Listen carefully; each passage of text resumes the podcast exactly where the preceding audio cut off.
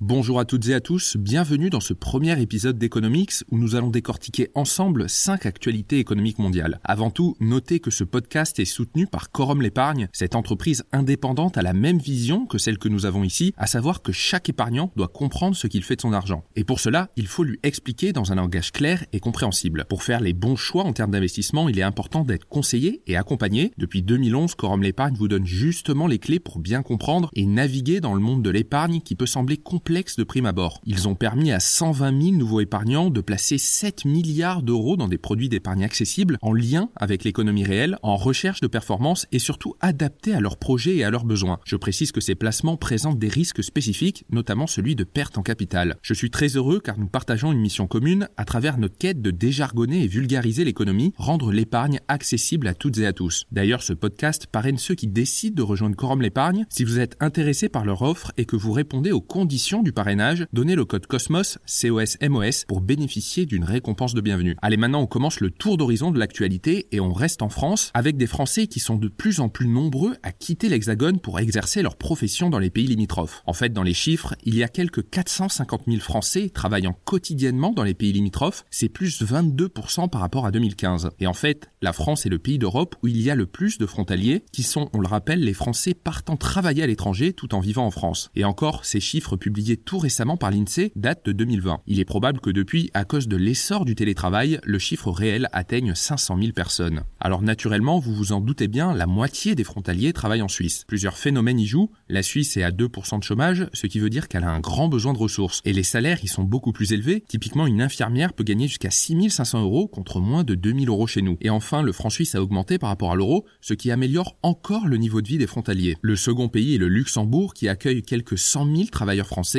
là encore, c'est l'écart de salaire qui attire les Français. En fait, la rémunération médiane dans le Grand-Duché est de 4000 euros contre un peu plus de 2000 euros en France, donc un écart deux fois plus important. Alors en plus, il s'agit d'emplois de plus en plus qualifiés. Entre 1999 et 2019, selon l'INSEE, le nombre de professionnels très qualifiés a été multiplié par 5 pour ceux qui travaillent au Luxembourg. Ce sont pour beaucoup des emplois dans la finance et par 3,4 pour les Français partant en Suisse. À l'inverse, le nombre d'ouvriers non qualifiés décroît, notamment ceux qui partaient en Allemagne.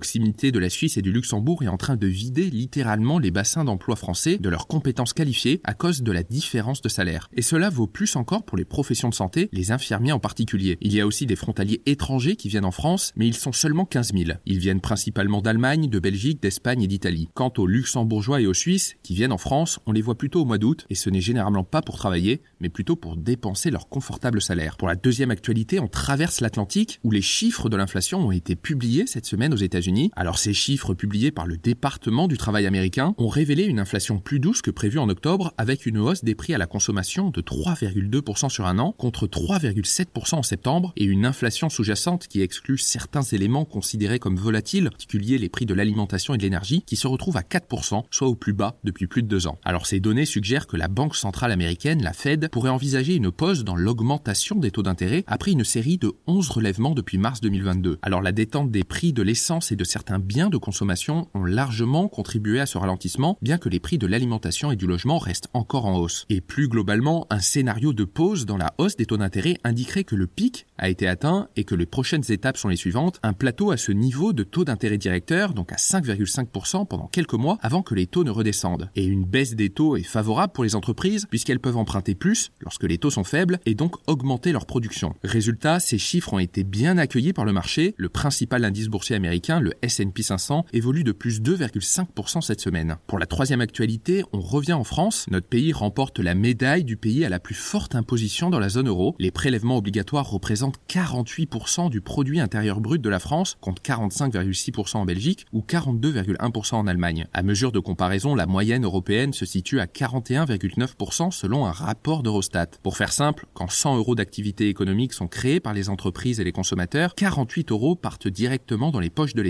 sous forme d'impôts, de taxes et de cotisations. C'est tout bonnement le niveau de prélèvement obligatoire le plus élevé jamais enregistré dans le pays. Alors Emmanuel Macron a donné l'impression depuis 6 ans de s'attaquer de front au chantier de la surimposition française, comme par exemple avec la suppression de la taxe d'habitation, mais de l'autre côté de la balance, la taxe foncière a explosé dans les métropoles françaises jusqu'à 60% à Paris, mais aussi la taxe d'habitation pour les résidences secondaires et les logements vacants qui a elle aussi drastiquement augmenté. En fait, il n'y a pas eu suppression, mais il y a eu transfert de la source d'imposition. Au bout du compte, jamais les Français n'ont reversé autant d'argent à l'État. Et les perspectives ne sont pas non plus très joyeuses. Et oui, dans un contexte économique qui se dégrade, une dette publique de 3000 milliards d'euros et un déficit public hors des clous de Bruxelles, nous pouvons nous attendre à dépasser les 50% de prélèvements obligatoires dans les prochaines années. Pour la quatrième actualité, on retourne aux États-Unis, où les présidents des deux plus grandes puissances économiques mondiales, la Chine et les États-Unis, se sont réunis à San Francisco, et voici ce qu'il faut retenir des échanges. Mercredi soir, dans un hôtel de San Francisco, le président chinois Xi Jinping a délivré un message aux entreprises américaines qui a été ovationné. Il a expliqué, je cite, La Chine est un grand marché et un ami. Elon Musk de Tesla, Tim Cook d'Apple et Albert Bourla de Pfizer se sont rassemblés pour rencontrer le dirigeant chinois, tous désireux de vendre davantage de voitures électriques, d'iPhone et de produits pharmaceutiques dans la deuxième économie mondiale. Après une journée passée à discuter avec le président américain Joe Biden, Xi a déclaré devant environ 300 personnes, je cite, La Chine est à la fois une très grande économie et un très grand marché. La modernisation pour 1,4 milliard de Chinois est une énorme opportunité que la Chine offre au monde. Vous commencez à le comprendre, Xi Jinping semblait être en opération séduction chez l'oncle Sam. Et cela se comprend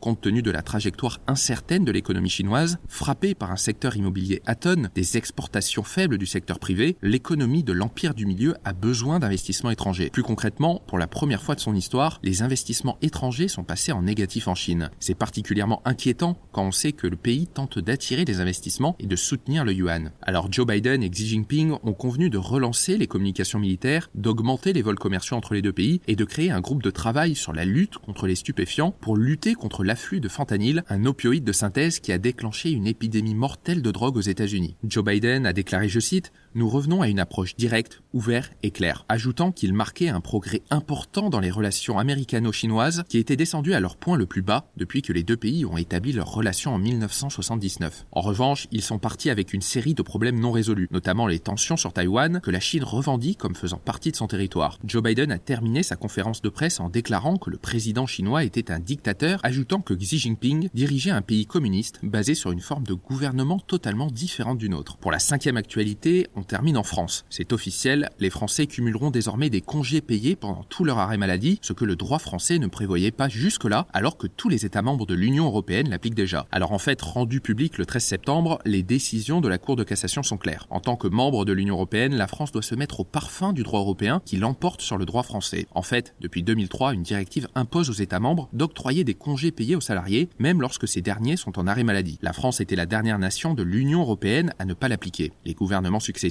ont sans doute estimé que cette mesure n'avait pas à s'appliquer en France, étant donné que le pays dispose du système social le plus protecteur. Alors depuis le 13 septembre, l'ensemble des travailleurs doivent donc continuer à cumuler des congés payés, même lorsqu'ils sont absents pour des raisons de santé. Et ce, même si cette absence n'est pas liée à un accident de travail ou une maladie professionnelle, rappelle la Cour de cassation. Plus concrètement, jusqu'ici, les salariés continuaient de cumuler 2,5 jours de congés payés par mois, à condition que leur arrêt de travail soit inférieur à 4 semaines. Passé cette durée, l'obtention de ces droits était suspendue jusqu'au retour du salarié dans l'entreprise. Un salarié qui aurait été absent 6 mois n'avait donc pas la possibilité d'obtenir ses 30 jours de congés payés. Désormais, ce même travailleur cumulera 15 jours, donc 2,5 jours par mois pendant 6 mois, de congés sur cette durée qu'il pourra poser à son retour dans l'entreprise. Cette règle européenne doit être la même pour tous les travailleurs des 27 États membres, rappelle la Cour de cassation. Évidemment, c'est une mesure qui ne plaît pas au MEDEF, le syndicat du patronat, qui a estimé que l'application de cette mesure coûtera 2,7 milliards d'euros par an en cotisation sociale aux entreprises. Voici ce qu'il fallait retenir dans l'actualité française et mondiale, et on se retrouve la semaine prochaine, dimanche prochain, pour un nouveau tour d'horizon.